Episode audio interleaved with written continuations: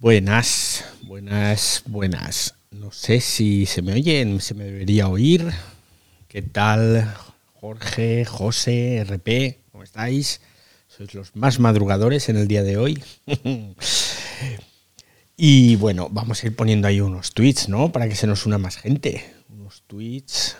Que por cierto, está hoy el patio en Twitter Spaces. Va, madre mía. NFT Latino, 52 personas el New York Times me está contraprogramando con un Spaces sobre la que se avecina en Ucrania con Rusia y Estados Unidos, 2.500 personas, y la comunidad de creadores de Twitter Spaces, que solo tiene cuatro. Así que venga, tenemos que superarlos. Giuseppe, que me pides, me pides la palabra. Venga, te voy a abrir el micro prontito hoy. ¿Qué tal, Giuseppe? ¿Cómo estás, José?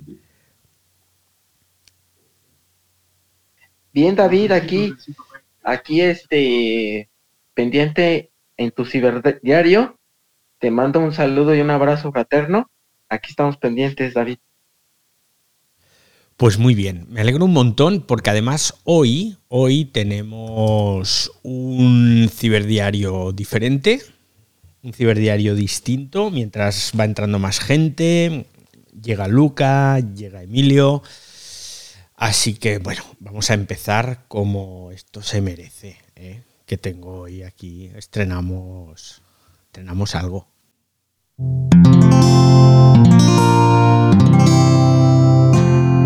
Wanda, la red de podcast independientes en español. ¡Ey! Os ha gustado ¿eh? esto de meter el jingle así en directo. Lo pongo otra vez, venga.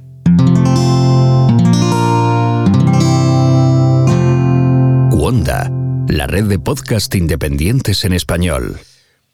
Pues sí, pues sí. Así que empezamos con fuerza hoy. Bienvenidos a El Ciberdiario, el primer podcast casi diario que grabamos cada tarde aquí en vivo, casi cada tarde a través de Twitter Spaces, con los sospechosos habituales, que tengo ya aquí algunos que van llegando. Hoy es lunes 7 de febrero de 2022. Y empezamos con una sección nueva que vamos a hacer todos los lunes, la voy a hacer con todos vosotros, y que se llama Las historias del ciberdiario. En estas historias lo que os quiero contar es lo que he ido viviendo a lo largo de estos últimos más de 20 años, 21, 22 años, escribiendo sobre tecnología en diferentes medios, y cómo he vivido en primera persona la revolución digital esta que tenemos alrededor, cómo he cubierto toda esa información, y quería hacer esto porque, claro, tengo un carro de anécdotas, de anécdotas de todas las empresas, de todas las compañías que os podéis imaginar, de entrevistas a directivos. Y claro, pues da como para escribir un libro. Entonces, si lo puedo contar, ¿para qué lo voy a escribir? así que, pues así fue como el viernes pasado, después de mi larga convalecencia por COVID, decidimos entre todos la escaleta que vamos a tener a partir de este lunes y hoy empezamos con la primera de esas historias del ciberdiario. Y yo creo que lo normal es empezar contando cómo nació el ciberdiario.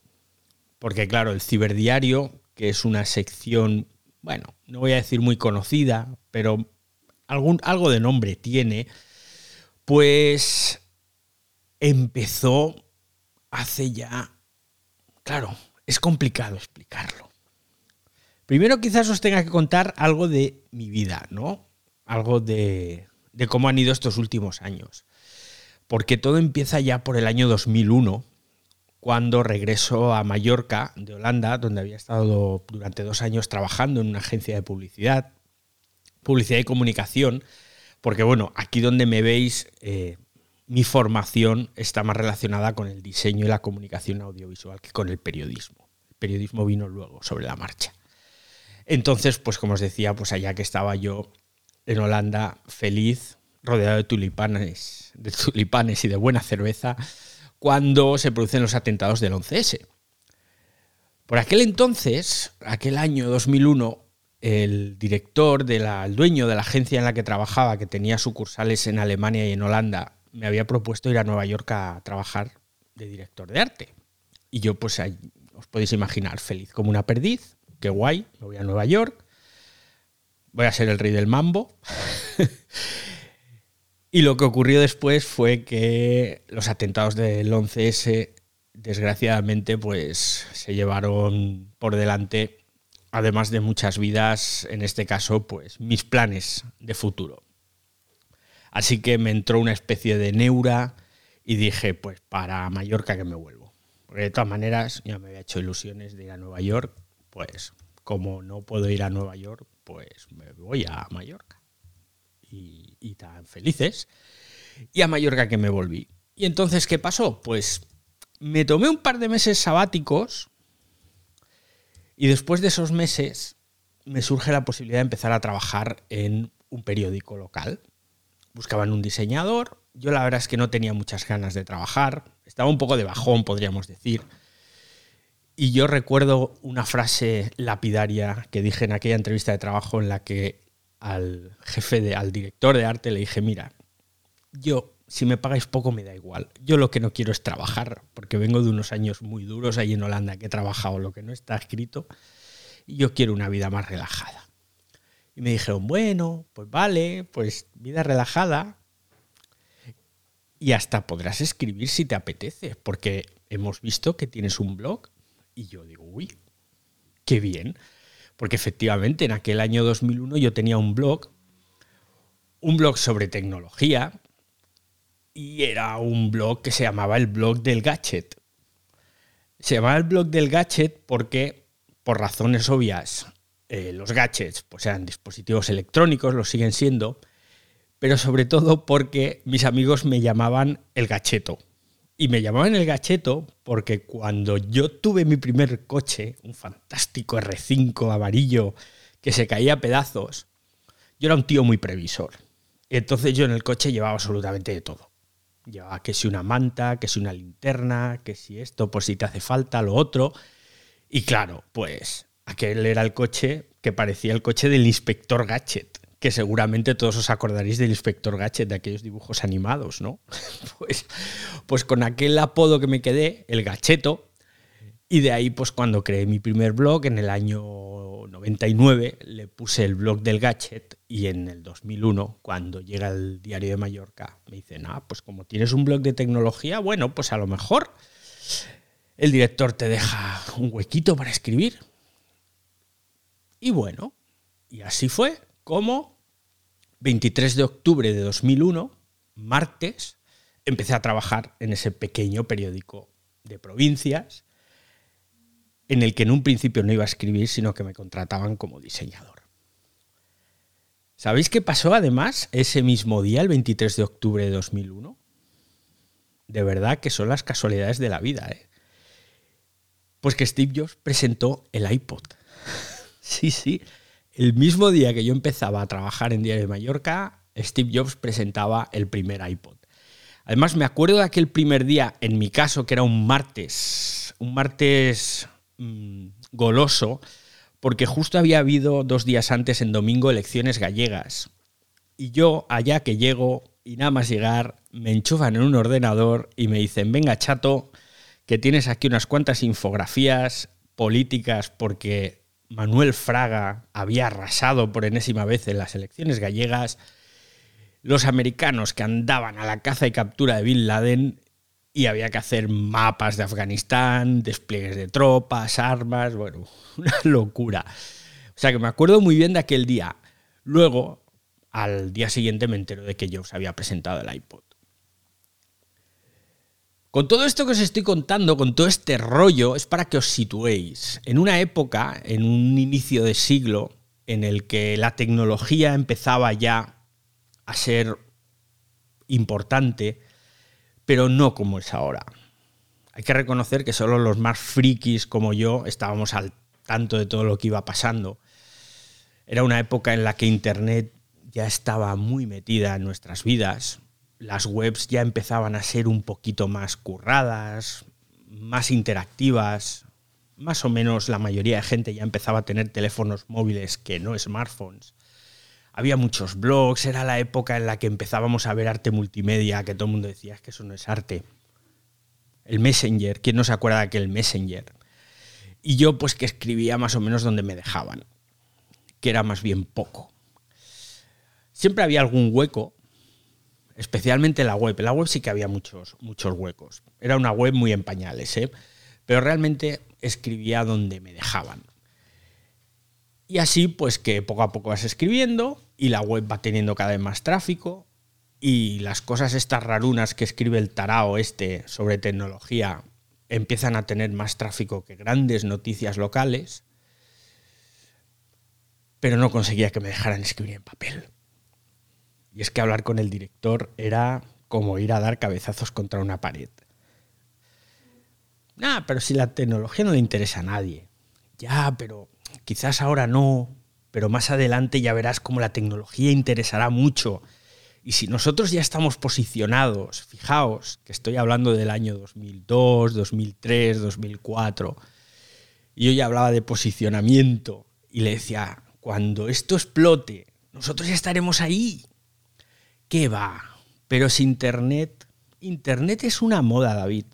¿No te das cuenta? Os lo juro que esta frase es real, ¿eh? no me lo estoy inventando.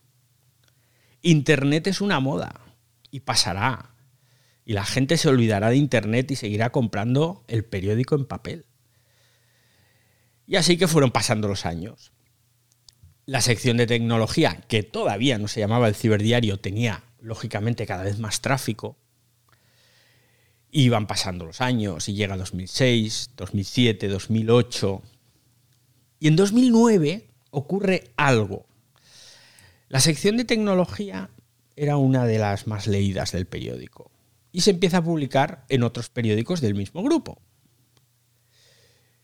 Y ocurre algo y es que conozco a una persona maravillosa que se llama Lidia Pizzalis, que no tenéis ni idea de quién es, lógicamente. Pero en aquel momento era la directora de comunicación para España de Microsoft Xbox. Entonces, en un evento en el que coincido con ella, pues le hablo de esta sección de tecnología, que todavía no se llamaba el ciberdiario, y ella que me dice, ah, pero yo la conozco, y eso lo escribes tú, ¿a tú eres? Yo no sabía. Y entonces coge y me dice, te voy a dejar una Xbox 360 porque veo que no escribes demasiado de videojuegos. Digo, ya, es que no tengo cómo probar los videojuegos. Y entonces allá que Lidia Pizzalis me manda una Xbox para que pruebe los videojuegos de Microsoft. Lógicamente, pues aquello era una oportunidad. Y cogí aquella oportunidad y me fui con la Xbox debajo del brazo, volví a entrar en el despacho del director y le dije, oye, mira, me ha pasado esto, me dicen que nos lee mucha gente de fuera de la isla y que igual tendríamos que empezar a darle un poco más de guerra a esto, ¿no? De la tecnología. Y no. Tampoco. Aquello era principios del año 2009. Y en verano ocurre algo inesperado. Y es que hay cambio de director. ¡Oh! Par 10. Vuelvo de mis vacaciones y me encuentro a otro, a otro inquilino en el despacho de la dirección. Y allí que entro. Hola, ¿qué tal? Soy David Arraez. Soy del departamento de diseño, pero a mí lo que me gusta y lo que yo hago bien es escribir, escribir sobre tecnología. Y sí, sí, y ya me conocían. Y como ya me conocían, me dice, bueno, pues mira, vamos a hacer una cosa. Como se me ha caído una página de un suplemento semanal y el colaborador no va a seguir escribiendo, pues te voy a dejar esa página a ver qué tal va. Y así fue como el 27 de noviembre de 2009 nace la primera sección de tecnología, la primera sección fija y semanal de tecnología en un periódico local en España.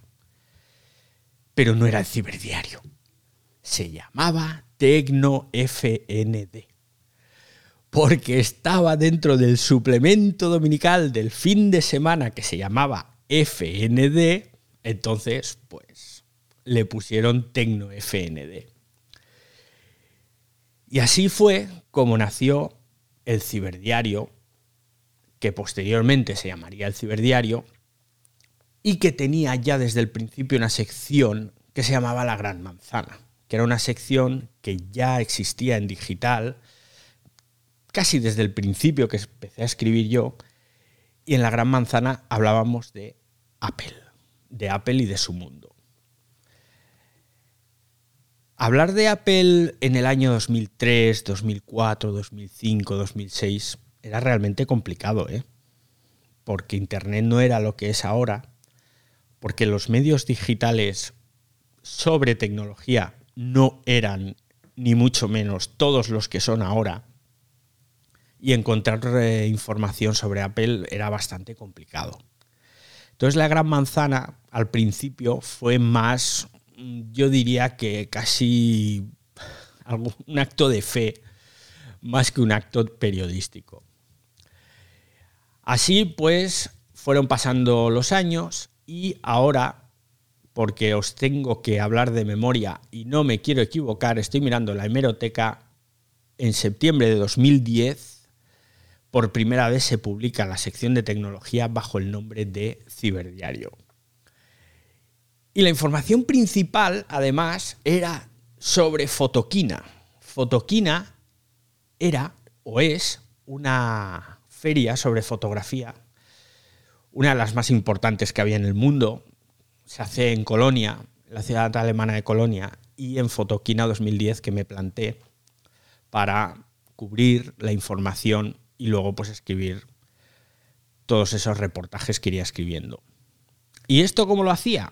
Porque ahora también alguien estará diciendo, ah, bueno, qué guay que te mandan a cubrir ferias de fotografía a Alemania. Pues no, esto lo hacía de otra forma. Yo me iba juntando fines de semana, yo trabajaba jornadas, porque no olvidéis que por aquel entonces a mí me pagaban por diseñar, no por escribir. Entonces yo hacía semanas completas de siete días trabajando y los dos días que me correspondían librar me los iba guardando.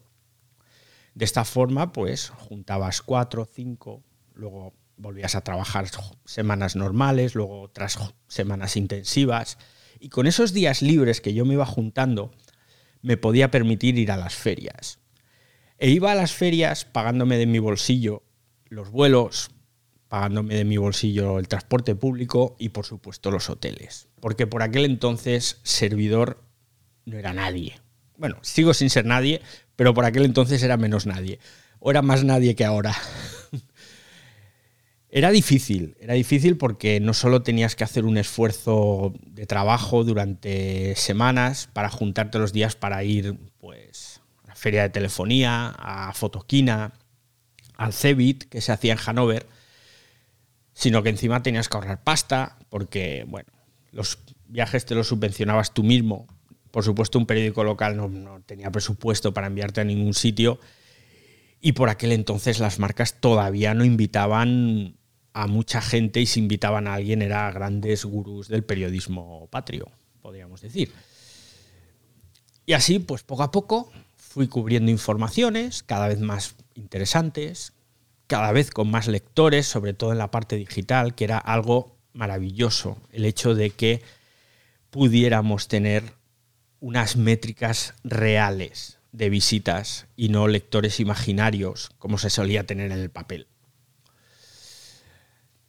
Y aquellos primeros años fueron muy jodidos, y os lo tengo que decir, porque la única vía de comunicación con las marcas era a través del correo electrónico.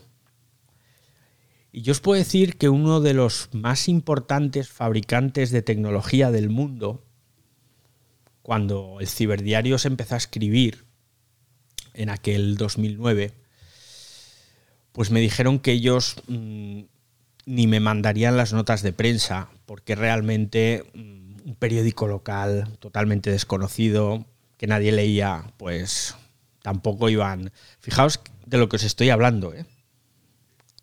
de una marca que se niega a enviarte sus notas de prensa porque eres un medio realmente pequeño. Aquello la verdad es que fue fue duro, sobre todo cuando estás empezando un proyecto que te ilusiona, un proyecto que no había muchos, porque en aquella época en España teníamos el ciberpaís y poco más. De hecho, el ciberdiario se llama así como homenaje al ciberpaís.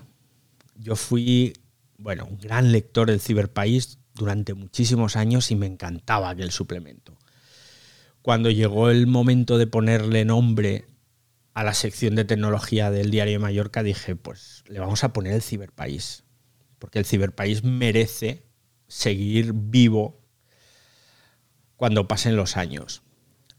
Entonces, como os decía, fue muy duro al principio porque las marcas era complicado contactar con ellas, tenías que hacerlo a través de la página web, del formulario de contacto, y ese formulario de contacto ya sabéis, sobre todo en grandes marcas, que a menudo se pierden esas, esas preguntas.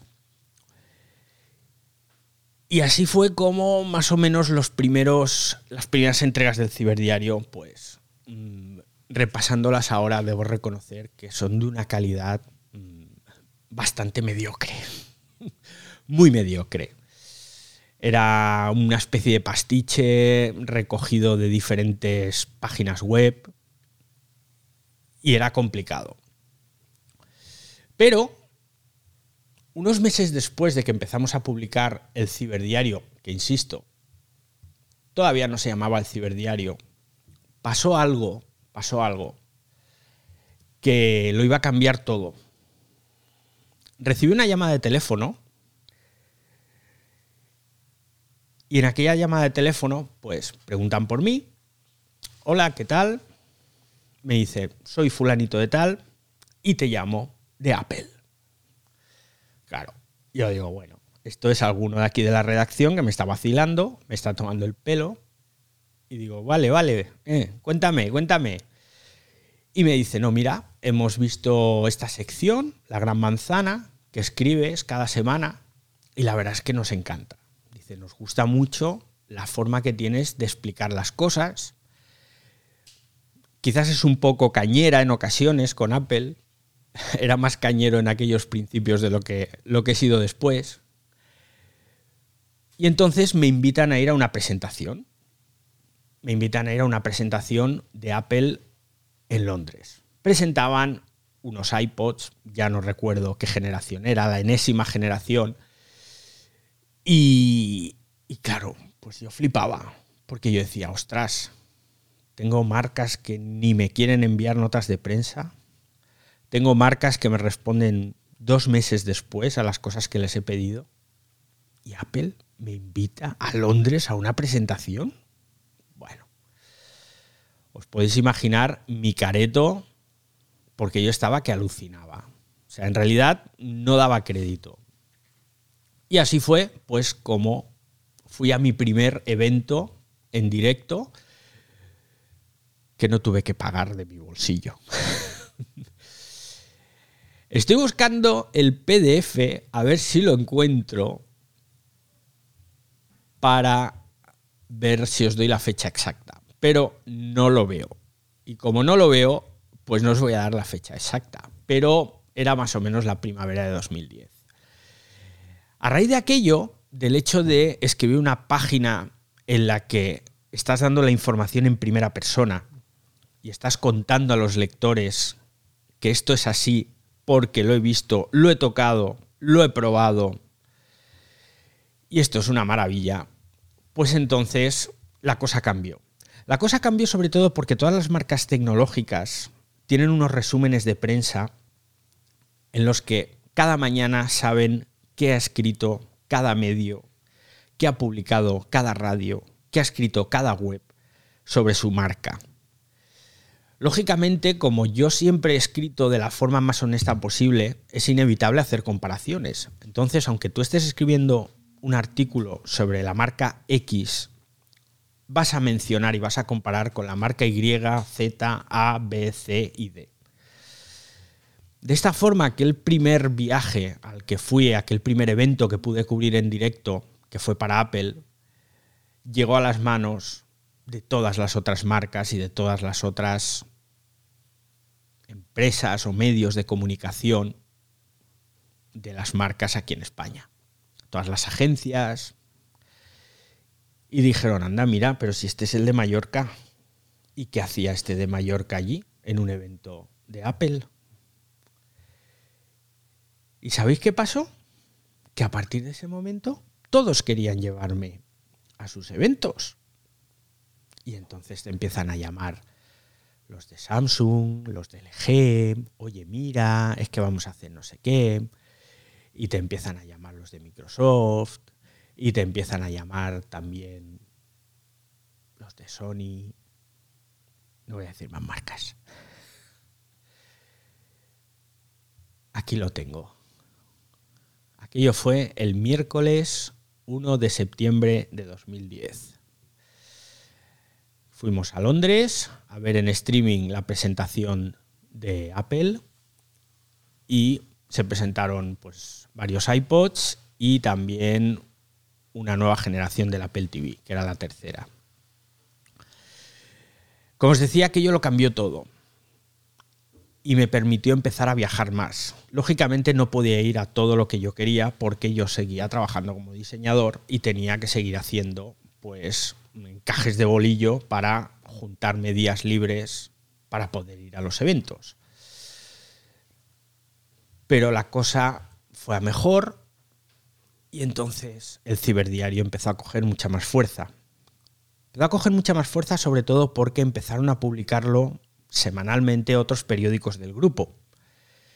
Y porque todas las webs del grupo empezaron también a publicar todas esas informaciones, esos reportajes, no siempre en positivo, a menudo en, negativo.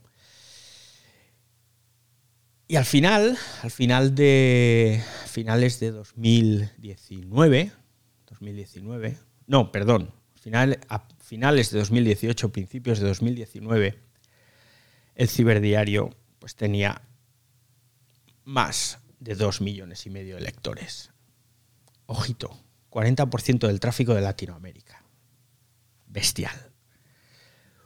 Una sección de tecnología que nació, pues eso, 10 años antes en un pequeño periódico de provincias. Yo dejé el periodismo y después de dejar el periodismo, bueno, el periodismo nunca lo dejas. Dejé de escribir. Cambié mi faceta profesional por una mejor pagada y menos estresante. Porque ya os digo que el periodismo está muy, muy, muy mal pagado. Vergonzosamente mal pagado está el periodismo. Entonces, cuando yo dejé de escribir, el ciberdiario, pues eso, tenía más de dos millones y medio de lectores. Y había empezado en una pequeña isla, en una pequeña web, con grandísimas marcas de tecnología que se negaban incluso a darte la hora, prácticamente. ¿Qué ocurrió cuando ha llegado o qué ha ocurrido cuando ha llegado el social audio? Pues que empezamos el año pasado, no el. Sí, el año pasado, a principios de año, no, a finales del anterior, finales de 2019, empezamos con Clubhouse y me dije, ostras, pues yo como sigo teniendo mono de tecnología, os voy a contar las novedades y las noticias que diariamente sigo leyendo sobre tecnología, sobre las notas de prensa que los medios me siguen enviando. Y allí en Clubhouse empecé con el ciberdiario, en un formato totalmente nuevo, que ahora ha saltado, bueno, ahora, en febrero del año pasado, saltó aquí a Twitter Spaces. Y aquí seguimos. Y hasta aquí el ciberdiario de hoy. Eh, a no ser que alguien quiera intervenir, os tengo que decir que ha sido... Me he emocionado un poquito en algún momento recordando cómo empecé y cómo empezó el ciberdiario, porque me acuerdo mucho de Lidia Pizzalis, una persona maravillosa. Me acuerdo mucho de, personas que he ido conociendo a lo largo de todos estos años. Mira, ahora acaba de entrar Ebañón. a Ebañón la conocí por el ciberdiario. Y al menos por mi parte nos hemos hecho grandísimos amigos. Yo creo que es mutuo.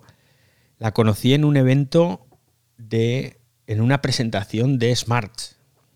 Se presentaban unos Smarts aquí en Palma y yo iba a cubrir la información porque tenía unos avances tecnológicos aquel Smart. Entonces también escribía en, el suplemento de motor, la parte más tecnológica de los vehículos. Y ahí conocí a Eva. Entonces, como os decía, este fue el inicio del ciberdiario, la evolución.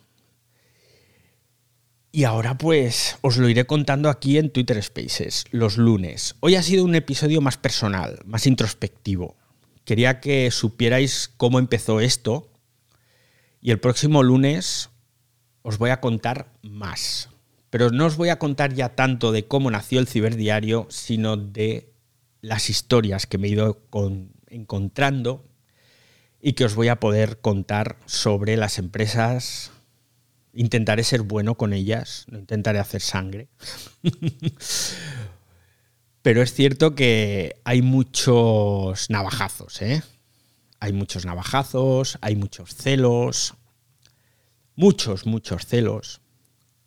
Y el mundo tecnológico es una pena que a los que nos apasiona la tecnología, pues tenga a veces personajes que te hacen chantaje directamente para que les metas publicidad a cambio de hablar bien de tu producto. Y eso son realidades que nos encontramos y, bueno, pues hay que vivir con ello pero os lo contaré, os lo iré contando a lo largo de las próximas semanas, cada lunes, aquí en el Ciberdiario, en Twitter Spaces y luego para que escuchéis el podcast, que no lo he dicho. En Cuanda Podcast, en vuestra plataforma favorita. Ay, ay, me está costando, ¿eh? Porque me he puesto muy, muy, muy profundo hoy. me he puesto muy profundo. Pues ya sabéis, muchas gracias a todos los que estáis aquí, a Eva, a Mirka, a Néstor, a Jorge, a Edu, a Emilio, a Amba, a Vanessa, a José, a Luca, a Ana, a... ¡Ay! Me ha desaparecido alguien. Muchas gracias, hoy ha sido un poco más íntimo todo esto, pero os agradezco que hayáis venido y recordad que podéis escucharlo cada día en vuestra plataforma de podcast favorita. Gracias a Cuonda Podcast. ¡Hasta luego, usuarios!